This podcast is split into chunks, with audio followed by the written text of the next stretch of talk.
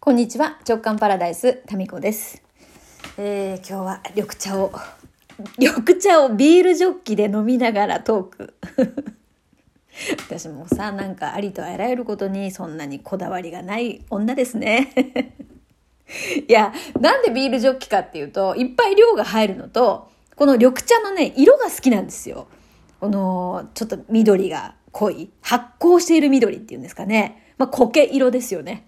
えー、そのなんかこの緑好きなんですよね緑茶の光ってるような。はい、そういうことで、えビールジョッキにお茶を入れながら、えなんかビールを飲むかのようにね炭酸が抜けたビールを飲むかのように飲みながらトークです。これ言っていいかな？言っていいかなって言った時には絶対言うっていうパターンはもう皆さんはご存知だと思うんですけどちょっと今ポケットからガサガサとある物を出しております。さっきね掃除機かけてたんですよ。そしたら今このこのあるこれが出てきましてね落ちてました、ね、息子の次男の机の後ろの方に。何かっていうとですねなんかあの新聞のあの広告欄書籍の広告欄とかにちょっとこうアダルトな雑誌の広告とかアダルトな DVD のまあ大人が見ると別にそんなに刺激的ではないけどちょっと胸の谷間が強調されたようなそういう写真集の宣伝ってあるじゃないですか。で、その切り抜きがですね、落ちてたんですね。で、え、次男、小学校5年生なのに、もうこういうのに興味あるんだと思って、これそのまま掃除機で吸い取っちゃっていいのか、それともこう机の引き出しに戻しといた方がいいのか、えー、迷ったんですけど、第3の選択として私も多分一番ダメなのを選択しましたね。あ、カズくん、なんか落ちとるよ。なんか落ちとるっちゃけど、これ。ここ置いとくねって言って、えー、置いておきました。で、その本人がなんかすんごい恥ずかしそうに、もじもじしてるわけですよ。あんたこういうの興味あるんやって、またそこでね、いちいち言わなきゃいい言葉を言ってしまう、本当ダメなパターンかもしれませんが。えー、そしたらですね、拾ったって言うんですよ、それ。お兄ちゃんのだって言うんですね、次男は。どこで、えー、拾ったんって言ったら、お兄ちゃんのゴミ箱から 見つけたと。だから何かゴミ箱のところでなんか、まあもうゴミ箱漁ってたわけじゃないと思うんですけど、なんかの表紙に見つけたんでしょうね。あ、そうなんや、つって。で、捨ててたやつだから、それをもらったと。で、その、それを引き出しの奥に入れ、入れすぎて、えー、出し入れしてる時に、それが机の奥に落ちたっていう、もう非常にこう、わかりやすい入手経路と、こう、なんか、この、この雑誌記事の流れですよね。あ、そうなんや。じゃあ、えっと、お兄ちゃんの、だったら捨ててたのかな？どうなのか一回お兄ちゃんのとこに返しとこうかっつって、まあお兄ちゃんの机の上にボンって置いてたんですよね。次男がもうすごいそれを気にしてて、その、あれをさ、あの、ゴミ箱にあったもんだから、もうか捨てといてと。今実家にいるんですけどね。もう、そういうことでね、えー、男の子をお持ちの先輩ママの皆さん、こういう場合、どうすればよかったんでしょうかね。選択肢としては。やっぱりなんかもう5年生にもなると、そういうのを拾ってね、えー、机の引き出しに入れるっていう、まあ、この健全な流れですけどもそうなんですねと思いましたね。はい、えっとそれでそう面白いね男の子ってね。えーまあ、長男もこうこの雑誌のさ丁寧にまた切り取ってんですよ。友達からもらったのか自分で切り取ったのか分かりませんけど。ね、えー、男3人いると面白いです、まあ、同じだなって思いますね。50代60代よしや60代。えー、小学校5年生も、まあ、同じですよね。オスっていうのはっていうことの学びですね。なんかオスがこうやって出来上がっていくのかっていうその過程をね見ることができて非常に面白いなと、まあ、しかし私も男子に対しての理解度とか、まあ、多分一番やってほしくないことをやってんでしょうね。男心がまるでわからない。そんな存在ですね私もね。まあそれはそうとまあ面白いですよ。でもさいやいろんなこう、うん、やっぱその性に関することっていろんななんか笑えるエピソードがあって、まあ、うちは結構オープンなので、うんまあ、それが嫌だったりするんでしょうけど息子たちからしたらねいや私忘れられないのがさまだ長男が小学校低学年の頃かなまだうちにテレビがあった頃ですよ。テレビでライオンのコービーコービーっていうの？交尾だよね ライオンの夜の生活とか言うとさ、ちょっとなんか意味深な感じになるからさ、ライオンの交尾のシーンあったんですよ。で、それを、えー、長男、まあ、家族でこう見ている時にそれが流れて、で、長男がですね、えー、なんて言ったのかな？何やってんの？みたいな感じで聞いたのかもしれませんね。そしたらヨッシーが、あれはオスとメスなんだよみたいなことを多分説明したんだと思うんですよ。だそしたら何を思ったのか、長男がですね、えー、そうなんだ。じゃあ、俺、メスの役やるから、お父さんオスの役やって、逆だったかな?とにかく、ってまたヨッシーもさ、やめときゃいいじゃん。やるんですよ。でも私も本当に、時々思い出してはさ、腸がね、ねじれますよ。本当におかしすぎて。そのさ、テレビの前でさ、父親と息子がさ、ライオンの交尾をもう真似してるっていう、その図想像してみてくださいよ。本当写真撮っとけばよかったです。多分ね、ヨッシーがメスだったんでね。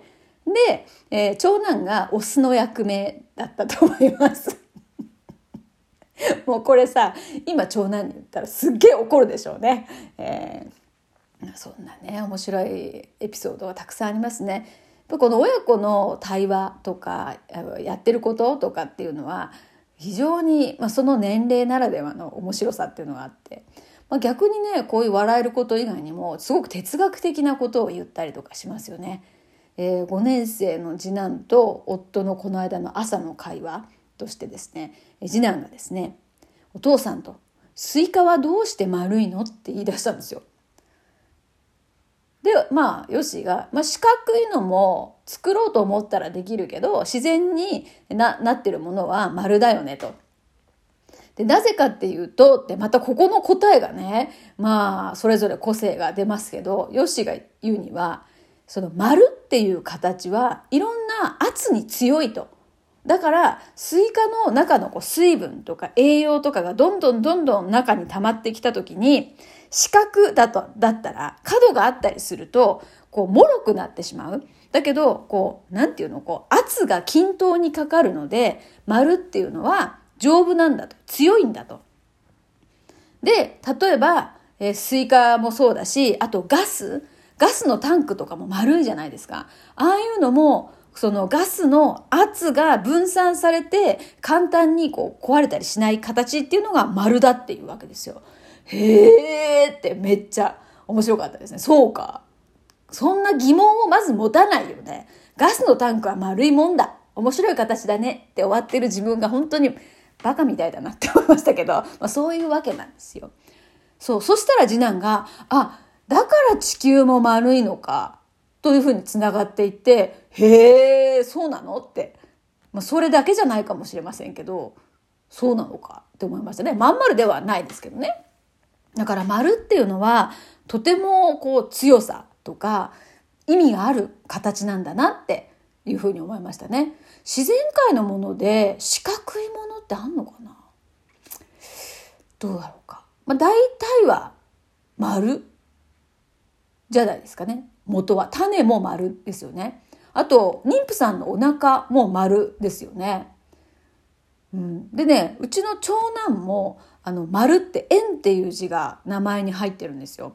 で、次男も和、あの、和風の和ですよね。この、まあ、丸っていう意味もあるじゃないですか。で、私も丸っていうのはすごく何か意味があるなっていうのは感覚的に感じていて、で子供たちに「丸っていうのをつけてるんですよね。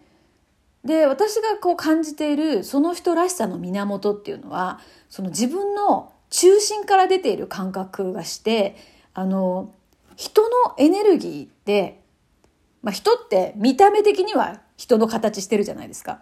でも私ね丸に感じるんですよ。でその丸の真ん中真ん中っていうところが、まあ、いわゆるこう情熱のえー、源泉。でそこから出てるものによって行動することが自分軸、うん、っていうふうに感じていて、まあ、豊かさの源でもあり才能の源でもありそういうものが、えー、その人のエネルギーの真ん中から出てるって。でそれがそ湧き出ると放射状に広がっていくっていうそういうイメージなんですよ。えーだから、あの、マンダラとかあるじゃないですか。ああいうのも、真ん中、真ん中からこうエネルギーが広がっていく、そういうこう、感覚っていうのはですね、すごくなんか人間のエネルギーを形にしているもの模様にしているものなので何かこう共感するとか何か自分の中にあるもともとある眠っているものがざわざわってするそこと共鳴する力があるんじゃないかなと。だからマンダラアートとか置いとくだけで何かこう運気が上がったとかいいことがあったとかいう人多いじゃないですか。うん、あれは何か本質的なもう本来の自分のエネルギー状態をより、うん、覚醒させるそういう動かすとかそういうあの意味があるんじゃないかなっていうふうに思いますね。うん、なんかままあなんでスイカ丸いのから地球の丸い話とかねそういうところまで広がっていって面白いですね。うんまあ、子供たちをこうよく見てると面白い。またヨッシーの回答がさ面白い。でなんかこの、まあ、そのね何だったっけなあそうそうサンド傘って何っていうその話をしている時に次男がサンド傘って何と。で私はあの絵本のネギ坊主の朝太郎朝太郎に出てくるあれよっていうふうに話したんですよね。そしたら長男が、えー、内心核が200あ中心核が270度の円錐形で頭にかぶるやつとか。のこの答え方も。そうやっぱ、ね、この思考のパターンというか個性が出て面白いですよね。中心核が270度で円錐のなんつったかな。ちょっともう忘れちゃいましたけどまあそういう答え方。ね。面白い。人の個性って面白いなとそういうふうに思った、えー、のはあの机の裏にあった、えー、おっぱいが出ている新聞の切り抜きからの、ね、話の展開でございました。それでは